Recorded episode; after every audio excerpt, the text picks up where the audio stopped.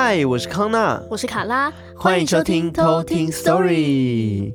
最近天气真的是有够冷的，冷到不行。我们现在鼻子都塞住。对，因为我们现在录音的时候好像是六度吧。哇哦！我们的录音室这边开着小暖气，小太阳 在那边照着我们。对，小太阳在转。然后我还带了一个小毯毯。对，大家应该会发现我们自己的鼻音很重。对，因为我们的鼻子都塞住。对，真的是啊、哦，太冷了。台北是怎么样啦？对呀。阳明山现在在下雪。对，阳明山居然下雪了。我不知道大家有没有看过下雪这件事情。我可以跟大家分享一个我为了看雪然后发生的意外。哦，怎么怎么那么突然？连看雪都要？对，它不是在哪里看的？它不是一个灵异事件，嗯、它是个意外，就是跟我之前一个，就是我前任，他自己前任。你很多前任？没有，我们有很多前任，好吗？又是前任。反正我就跟某一任前任呢，就一起去骑车到那个乌来那边去看雪。嗯、我想说，哇。台北难得下雪了，我就跟他说一定要去看一下。毕竟我是东南亚国家长大的人，没我没有看过下雪这种东西。而且理论上台台湾应该也不会下雪吧？对啊，很少，就是山高山上面才会有。对对，然后反正那时候呢，我就想说好，我就去看雪嘛。骑上去的时候，呃，没有看到雪，就看到人家的车一直往下。因为山坡嘛，对不对？嗯。然后人家是开车，那车上面都会有堆小小雪人什么的。哦，就就我想说，哇，天哪，好期待，好期待看到。结果我上去的时候什么都没看到，嗯、就可能已经快融化还是怎么样。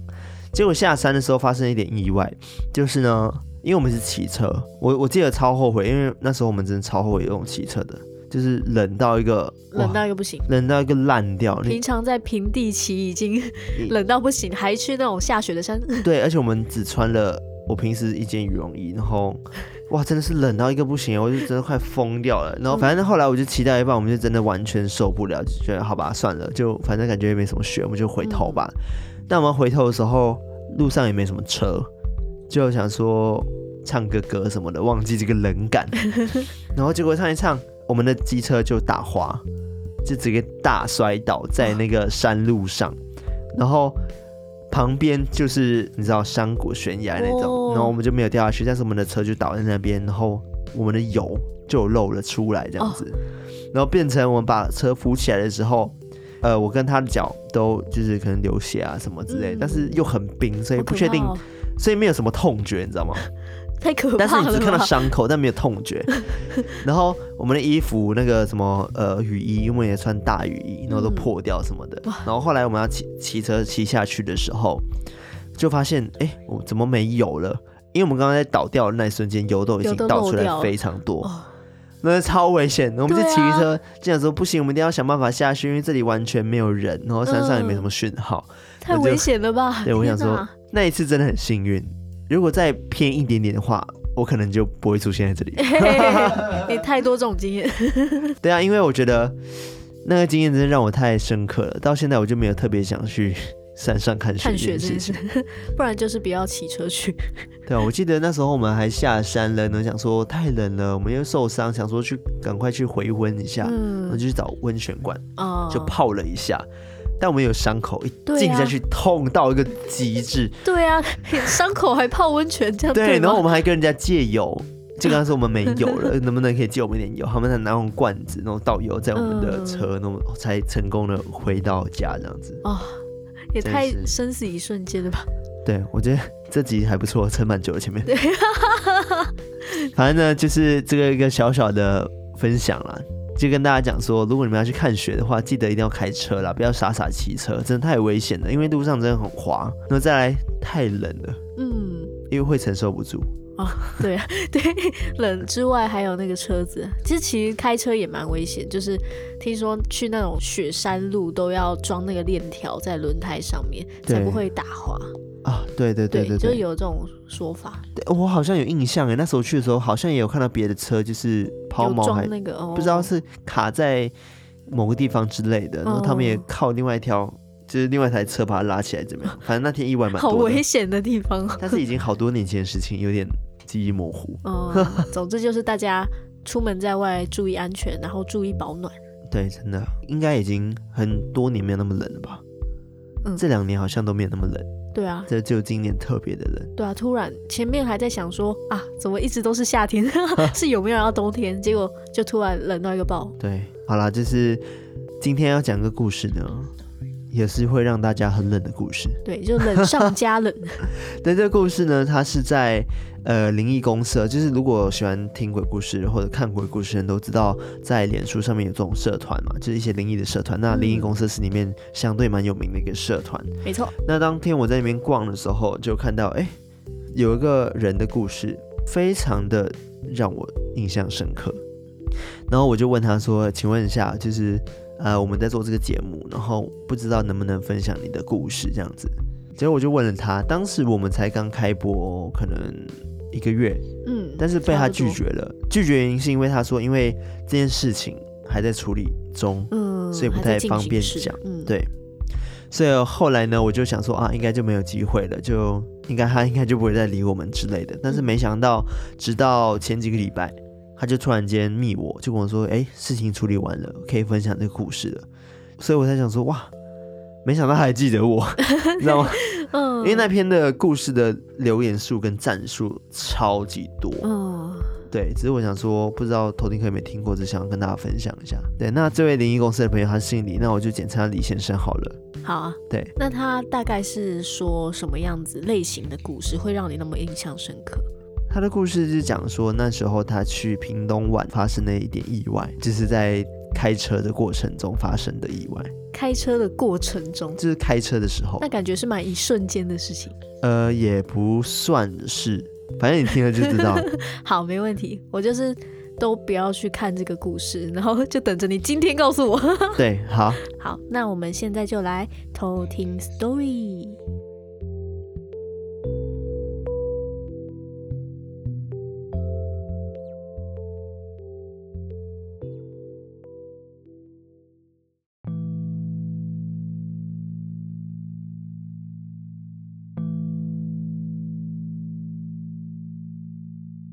这个故事呢，是发生在去年七月份的时候。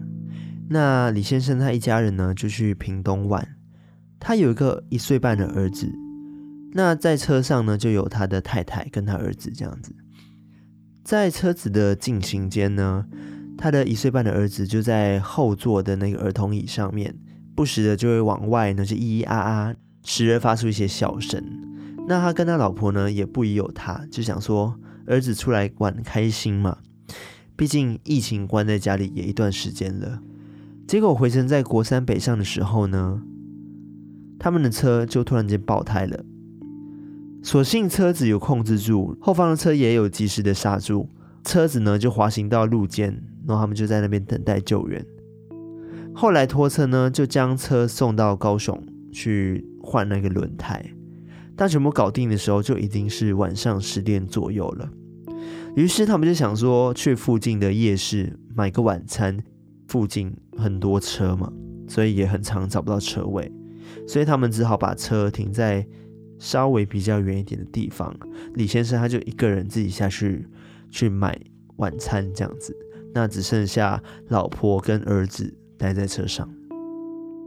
就在李先生点完餐等待取餐的时候，他的老婆就突然间来电。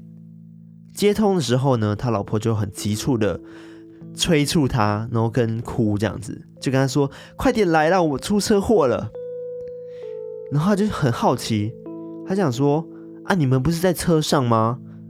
怎么会出车祸？”然后老婆就很紧张，然后就一直哭说：“你快来就对了啦。”李先生他以为是他老婆可能在夜市附近，然后看到比较靠近的停车位，所以帮他移车，所以撞到了。他就心想说：啊，过几天还要去台东玩，那今天又爆胎，看来要报销了。结果晚餐他也没拿，但是他钱已经付了，他没拿就赶快直奔到原本停车的地方。但远远的他看见了他的车好好的停在远处。往前看呢，就发现有警车，他赶快跑过去，发现他老婆抱着他嚎啕大哭的儿子在地上。然后当时他整个心都凉掉了，因为呢，他老婆说，刚刚在李先生下车去买东西的时候呢，他的儿子看到他下车，所以也想跟着下车。最后，老婆如不过儿子的哭闹，所以就带着儿子下车去找他。但是在走斑马线的时候呢，就遭到一个右转弯的汽车逆向的撞击。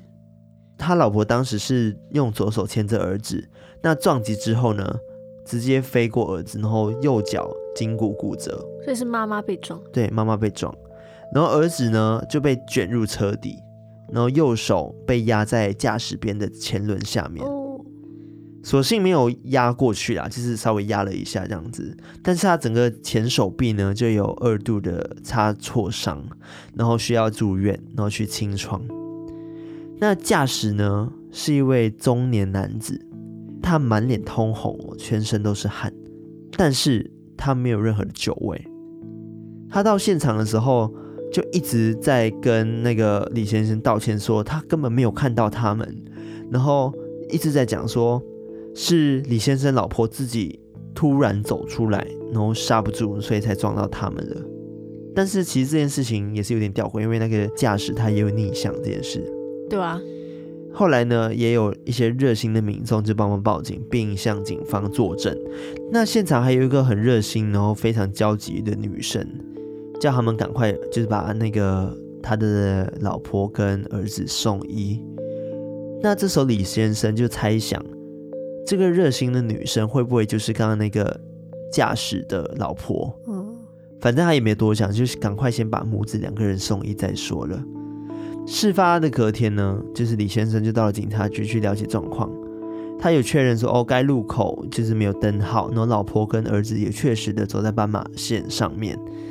那看了路口的监视器呢，跟看了对方的行车记录器之后呢，他就问警察说：“啊，对方是不是真的有酒驾？”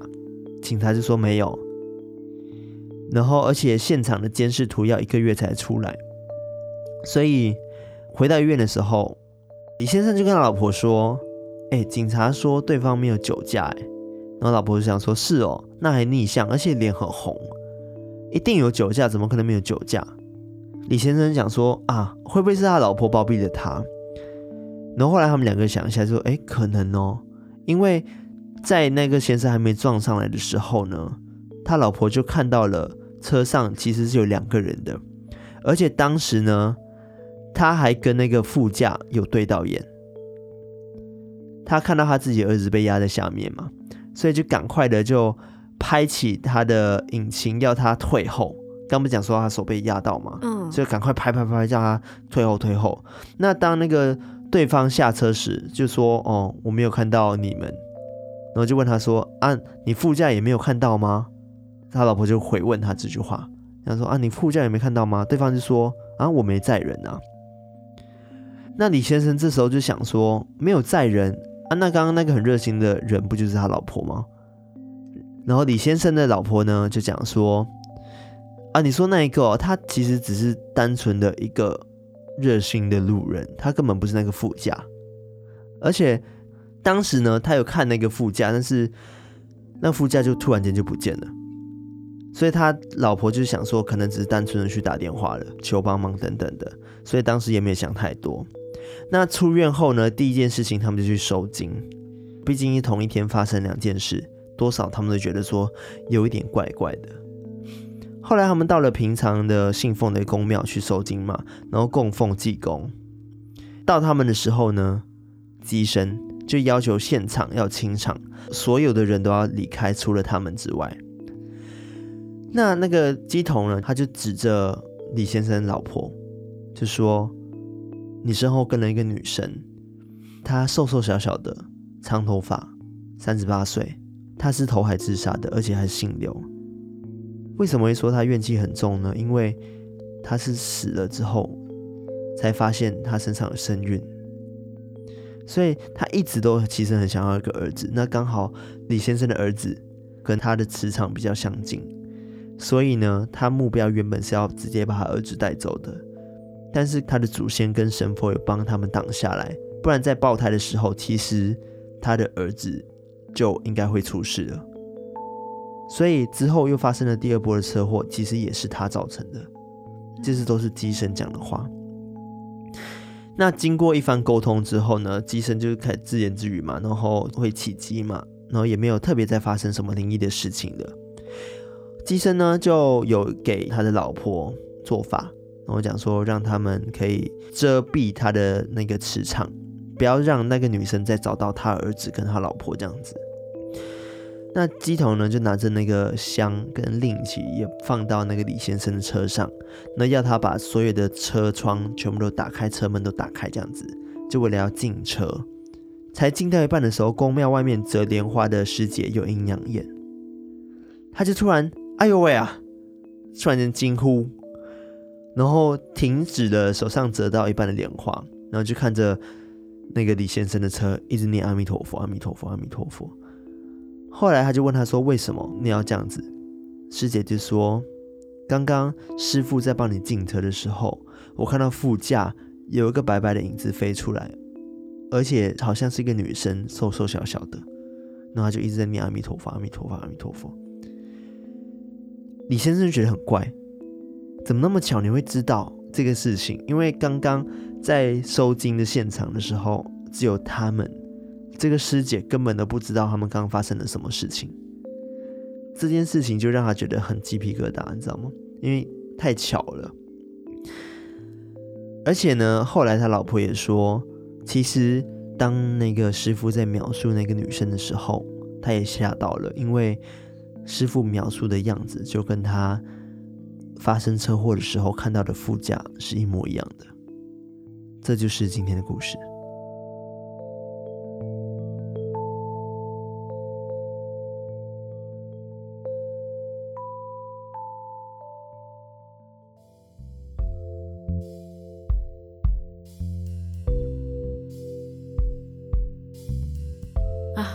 刚刚听这个故事的时候，感到微凉，是不是有点恐怖？对，我觉得还是很神奇的是，明明只有李先生跟他老婆有听到那个乩童描述那个灵体的身形等等的，嗯、但是就连后来那个对后来那位有折莲花的师姐，对对对，他都有看到那样的身形，对，就觉得很不可思议。他说在师傅进车的时候，他看到一个白白的灵体嘛，然后气体然后飞出来，嗯，那他怎么知道她也是身形矮小的女生？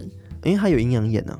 嗯，但是他不是说气体飞出来？嗯，我不知道哎、欸，我觉得有时候就是一种感觉吧，你知道吗？就是就可以知道，对，你就直接目测他几公分。哦，他说影子，他不是气体，讲错了。对，就是他看到一个影子飞出来，这样子。对，所以可能因为影子可能还是可以看得出来身形高矮等等的，然后又很像女生，就是最容易看得出来的。嗯、或者说女生，如果她是女生的话，的对，嗯，所以这件事情就很巧啊。对啊，而且。这位李先生呢说，他本身其实是有一点灵异体质的。当有好兄弟在靠近他的时候呢，他的肩颈就会变得很酸哦，很僵硬。嗯，而且事发当天，其实他在开车的时候，他几乎整天是无法抬头的，他转头也只能左右一点点。他一直以为是落枕，所以不以为意。嗯，殊不知其实 就是有灵异现象。对，一直都有东西一直跟在他的车里面。嗯，难怪会不舒服。对，所以刚刚讲说为什么会针对他孩子，是因为那个灵体他本身他是带着神韵走的所以他才会怨气那么重。嗯，然后他想要抓他儿子，嗯，这样子。对啊、哦，真是可怕，真的很可怕。对，好，那我今天要小讲一下，小讲，对，跟大家小讲一下 关于灵媒还有乩童的，还有那个巫师，嗯的差别的科普。哦。不知道你对这些职业算职业嘛？对不对？嗯，有什么想法吗？其实我有在想，会不会其实他们都有同样的任务，嗯，只是在可能不同地区或国家，他们的翻译不太一样，嗯，所以才会有这样不同的名称衍生出来。因为我有在想说，其实是对的，嗯，可能大家都不知道说。不同地区其实这样子，常常说是带有天命或者是有灵异体质的人出现在世界各地，但是他们在各地有自己的说法去称呼他们，嗯，所以才会有这样不同的名字衍生出来。对，像灵媒，应该说这些职业其实起源都是源自于部落文化。哦，对对对，对，因为在古代的时候，灵媒其实通常被称为萨满。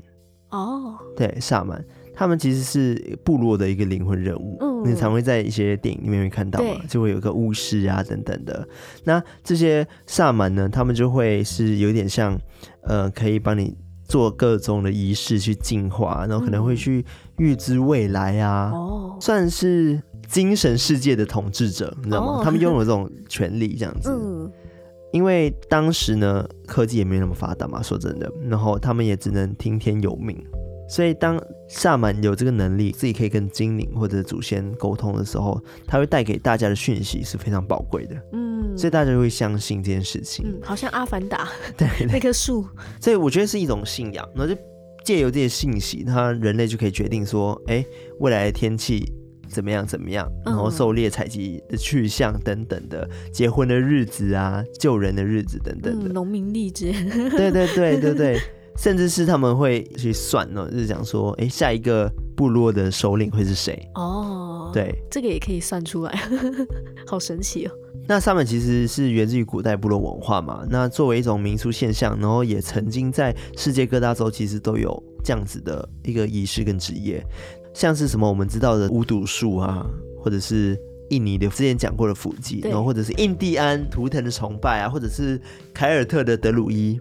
或者是一些跳绳，或者是迷幻植物等等的，其实都是从萨满文化去延伸出来的，也是一种文化的体现啊。哦，对，我觉得刚刚讲的这些东西，像什么德鲁伊，大家可能是打漏人可能会比较知道的东西，嗯、因为平时没有讲的话，都会不知道这些名称嘛，嗯、对不对？都会出现在游戏里面，对，出现在游戏里面。萨满就是巫师，他可以干嘛干嘛，对不对？对。但是呢，所有的萨满其实都有个共同点，他们都是相信有灵体存在的。嗯。我觉得这是基本啦，因为毕竟他们是要跟灵体沟通嘛，对不对？对，那他们灵体会觉得说，都是会以动物的形式出现，然后而且可以对人直接产生影响的那种。哦。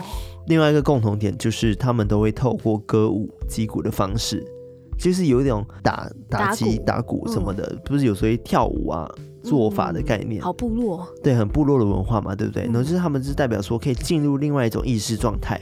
做完这些跳舞的仪式之后，他们就进入另一种世界，然后就可以正式的跟灵体沟通这样子。嗯，那第三个共同点呢，就是萨满一般都会治病。他们尤其是身心疾病，他们也会负责帮部落成员解决很多可能纷争啊，协调者的角色。对，协调者的角色，因为他们是很有智慧的一个角色，所以大家会相信他的话。嗯，或者是感觉部落有什么大事发生，想要寻求一些指引的时候，就会去找到萨满。对对对对对。那你刚刚有讲说，其实每一个文化、每一个部落或者每个地方，他们对于其实巫师或者是萨满或者是刚讲的鸡桶等等的，呃、嗯，乩童可能不太一样。鸡桶算是他是神的代言人嘛？对对，那比较不一样，他本身带天命什么的。嗯，但基本上那些灵媒其实都有带天命啦，只是他们的方式不太一样。嗯嗯嗯，对，因为各族的信仰功能的差异嘛，所以刚刚讲到说，我们很很常会听到学者会用一个字来形容它，叫做巫祭师，巫婆的巫，然后祭祭拜的祭。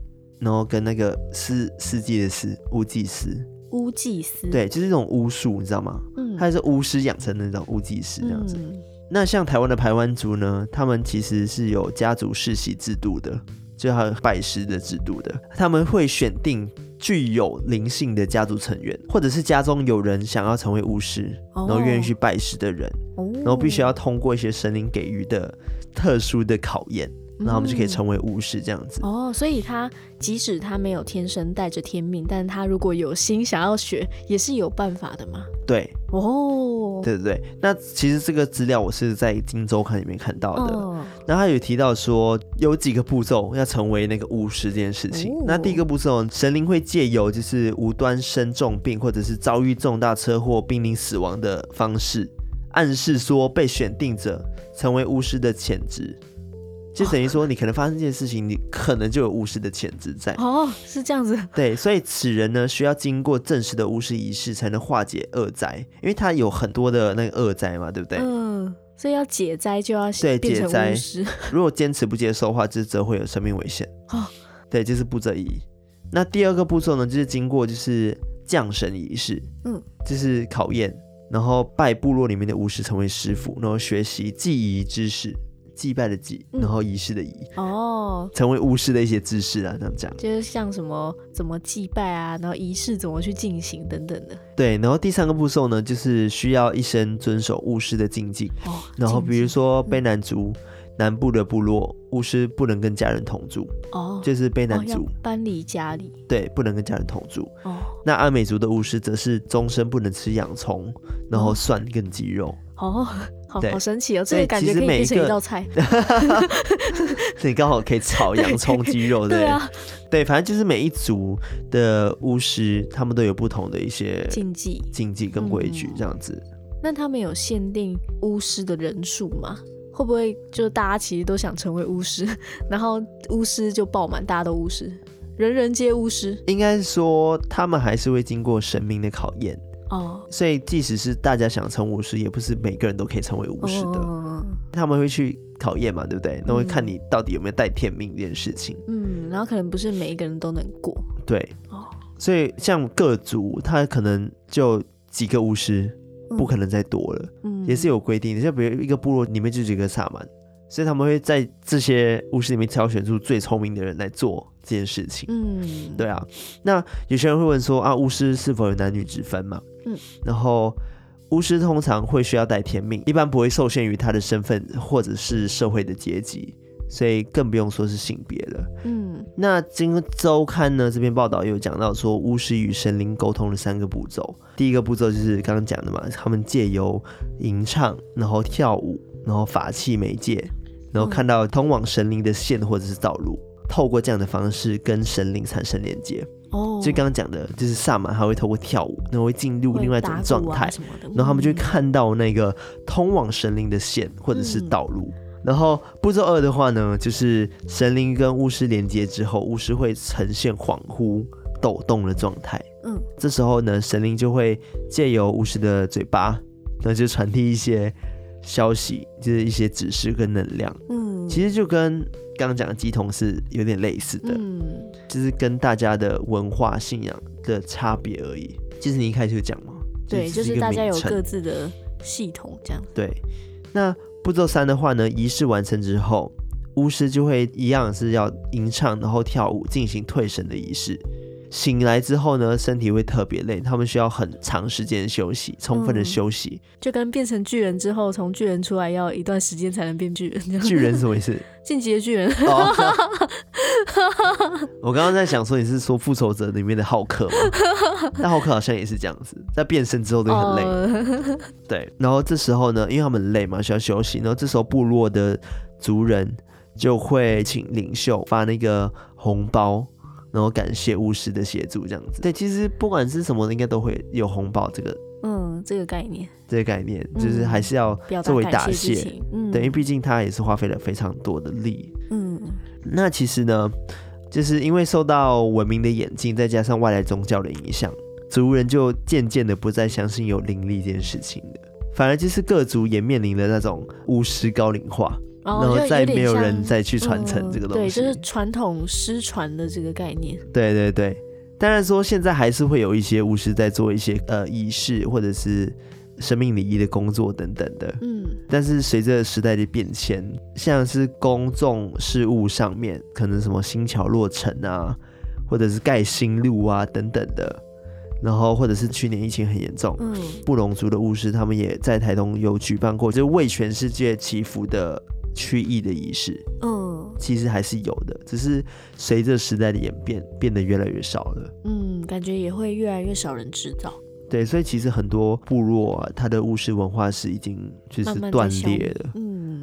所以有些人就为了要挽救这个宝贵的巫师文化，各族就会分别成立一些相关的协会、嗯部落学校或者是巫师演习班。然哦，后其实他们主要是 霍格华兹，对他们主要是积极的，希望可以恢复那个巫师文化哦，跟那个记忆的知识这样子嗯。那你觉得巫师他是真的有灵异的能力的吗？是不是我觉得，这个问题是不是有点的争议性？嗯，我觉得就跟宫庙鸡同那样子的概念一样。嗯，假如说他是带着天命来的话，我觉得真的没有办法去质疑吧。我觉得，嗯，因为我觉得就是虽然说这些带天命的人，他看到的东西其实真的是只有他自己可以看到，嗯，但是我觉得他们有个共同点，就是他们其实是希望可以协助人们的，对，你知道吗？就是他可以教大家如何去克服现实中的各种困难，嗯，或者是满足现实生活中大家的欲望，你知道我意思吗？就比如说我们今天去算命好了，那可能呢，他算命。然后跟你说很好很好怎么样的，但是他其实是已经满足你心灵上面的某种欲望了。嗯，算是一种心灵的寄托的概念。对，心灵的寄托，之前之前也很常讲到。嗯、对对，那高级的巫师呢？高级的灵媒啦，他们也被称为祭师，是祭司吗？哎，祭师，祭师，对，祭师或者先知或者天使等等，嗯、先知，甚至有叫圣者。嗯，那一般他们都会成为就是宗教的。信仰中心，嗯，他们有分阶级吗？除了上次那个阴阳眼讲到，一般看得到灵体，嗯，有体质的差别跟可以开天眼，对，我觉得那个差别，那个讲法就是佛教跟道教的讲法，嗯对不，对？对，但是刚刚讲的灵媒或者是巫师，也有可能是国外的讲法，嗯，所以各国有不同的讲法，就是他们应该还是有分等级的，就像我刚刚讲高级的灵媒，他们就被称为祭师或者先知天使或者圣者，嗯。那一般的灵媒就是我们所知道的，大家没有把它视为一个信仰中心，只是他可以自己去、嗯、透过自己的一个管道去通灵一些事情。对，那为什么呢？在以前孔子他其实是主张不与怪力乱神，嗯，子不语，子不与怪力乱神嘛，对不对？对，为什么讲说灵媒怪力乱神呢？因为他们的灵力并没有一个可以去证实的，你知道吗？所以他们很常会被怀疑。嗯，因为那些神的世界也是只有他可以看得到，所以一般来讲说，一旦这些巫师啊本身跟权力、权益有冲突的时候，就会被说他们是在散布谣言，嗯，或者颠倒是非，然后呃扰乱人心等等的。所以很多民间的宗教的灵媒信仰是起起灭灭的，都没有办法就是登入大雅之堂这样子。嗯。它不是算主流的这个概念，就是很有一些会被人诟病的地方。对，但是从佛教立场来看的话，其实佛教的讲法是比较需要是自己去修善法、自修，嗯、然后得到那个护法神的守护，这样子，在菩萨的庇佑下，也不需要透过灵媒的关系来驱赶一些恶鬼。等于说佛教是以你自己要去修行这件事情哦，就不需要透过外界力量来做这件事。佛教是这样讲的，但是我本身是相信有灵媒的人，所以我觉得他们还是会真的看得到我们看不到的世界而已。嗯，并不是说他们都是什么妖言惑众等等的。嗯，但是对一些比较理性的人，灵媒的作用就是帮助解决他们心中无法解决的问题。嗯，这个我觉得蛮有道理。虽然刚刚佛教那边有说到，先要以修善、修心为主，对，但我觉得可能不是每一个人都可以有办法真的去修到那样子的境界。嗯，所以可能有时候还是会需要寻求，就是像灵媒啊等等的，去指引他们一些方向，去解决他们的困难。对，因为。你看，我觉得要以两边的角度去看啦、啊。嗯、当然说，为什么灵媒他如果真那么神奇的话，那世界就没有坏人啊，就任何案件都可以破啊，嗯，对不对？有些人会这样怀疑啊。但是对灵媒来讲说，他可能觉得不是每一个人都愿意讲，嗯，就像是陌生人，我不可能陌生人就把什么事情都告诉你，嗯，我觉得也不能这样去判定说谁对谁错。嗯，对啊，因为毕竟还是有灵媒真的有协助一些警方破案，而且是警方甚至找不到方向的时候，就是请求于灵媒这样子。对，尤其是国外，嗯，就有好几个案子都是有灵媒有去介入这样协助。对啊，那最后呢，我也再跟大家分享一个，也是在网络上看到的，嗯，讲说十种。证明你是有通灵体质的人，有灵媒潜力的，对对对，十种特质。第一种呢，就是你经常看到奇怪的东西，听起来蛮废话。对，这有点蛮废话，就是可能你将这些记忆就是归属于小时候的想象，但其实有可能是你真的曾经曾经看过，嗯。所以很多小孩子一直被认为说很容易感应到灵异事件，或许是你真的看到了，只是很多人会觉得是小孩子自己的 imaginary friend。嗯，对，这是第一种。那第二种的话，就是你的梦境跟噩梦很真实。梦境跟灵体所处的世界常会被认为说他们是相同的。哦，所以如果你在清醒的时候对呃灵体很敏感，你在睡觉的时候其实也会很敏感，所以你会很清楚的可以记得你的梦境，甚至是梦中的触觉、味觉、气味。嗯，很 detail。对，都可以很 detail 的记住。那第三种的话，就是你对古老的地方有强烈的反应哦，因为一个古老的地方，它一定是有一个非常历史悠久的遗迹嘛，对不对？嗯，所以你可能会突然有一种，哎，怎么很强烈的一种感觉，然后那种感觉也没有办法去解释。有时候你看到古董，甚至也会有这种感觉，嗯，因为毕竟说它很久了嘛，所以它可能里面的东西比较特殊，对，也住了不少这样。就是心灵能量跟那个场地或者是物品的连接，如果你够敏感的话，你基本上都会有感受到一些奇怪的感觉。嗯，至于是什么感觉呢？我不知道，因为我没有。对，然后再来就是你的眼角余光会瞄到东西，也是看得到系列，应该不用去看医生吧？这个 飞蚊症之类。对，就是讲说你的眼角很常会瞄到一些黑影。甚至是人形的黑影。哇哦！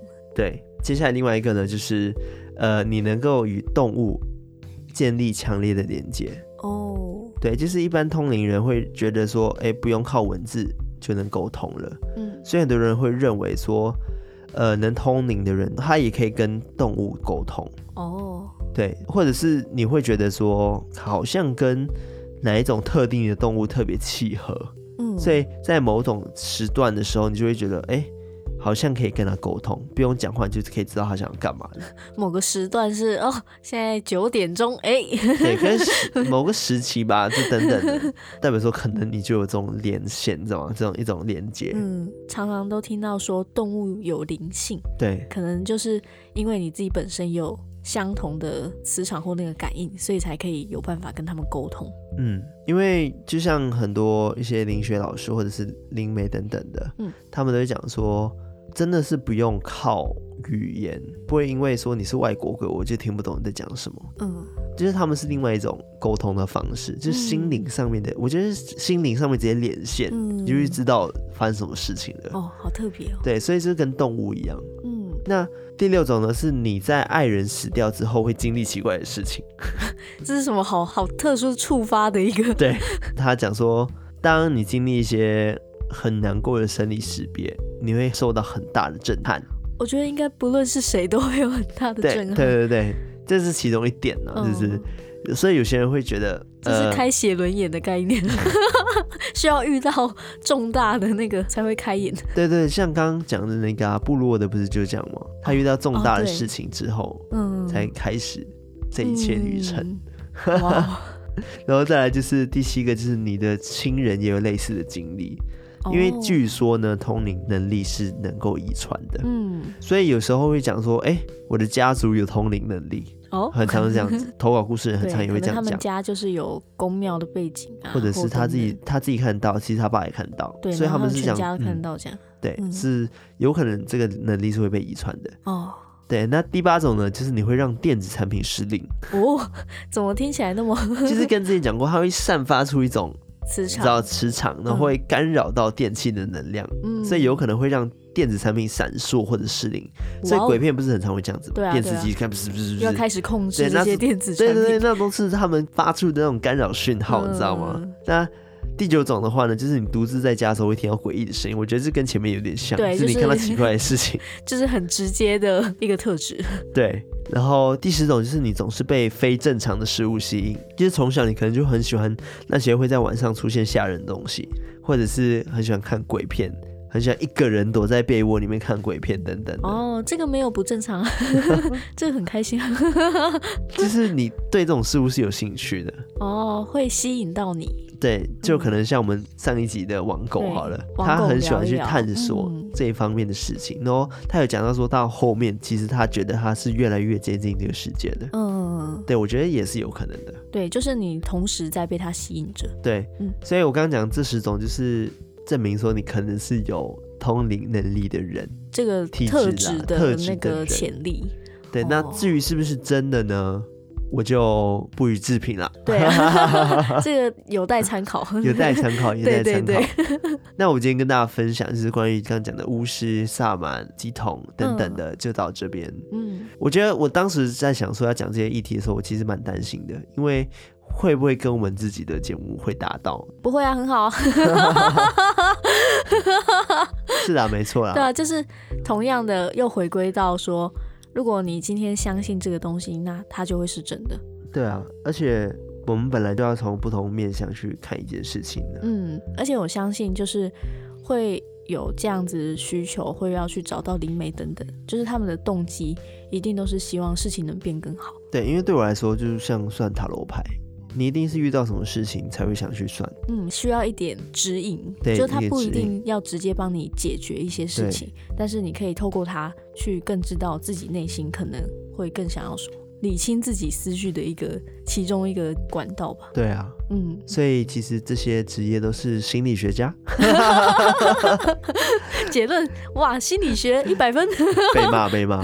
对，没啦，我真的是相信有灵媒存在，我也相信他们可以看到我们看不到的东西。嗯，只是因为他们只能自己看到，能理解他们很难去说服别人的点，嗯、你知道吗？因为很多人还是觉得要眼见为凭。对对。嗯好了，那就是喜欢我们的节目的话呢，记得到 Instagram 下面单集留言，按赞留言，帮我们按赞好吗？就是不要看到图片然后就跳过这样子。应该是不会啊，他们都会看照片，然后先吓一跳，然后再划掉。也不一定，好不好？我画的很烂。就是除了在 Instagram 上面也有 Telegram 嘛，对不对？然后再来就是 Apple Podcast 上面记得帮我们评论，然后按个五星。没错。最后呢，因为我们也。也开启了我们的 Donate 管道，对，就是如果你们想要成为我们的干爸干妈的话，就是欢迎随喜，随喜就是资助我们，对对对，就是让我们也更有是创作的动力，这样子，没错，也不是说你们不 Donate 我们就没有动力啦，就是说可以增加嘛，这是一个小小 bonus，对，那就是我也把这个链接放在我们的 Linktree 的链接里面，所以有兴趣的话，想要资助我们的话，也欢迎就是 Donate 给我们。那就是不限金额，就是你可以一点点也没关系。没错，随喜的概念。对，随喜随喜的概念。好，那我们下次再来偷听 story，拜拜。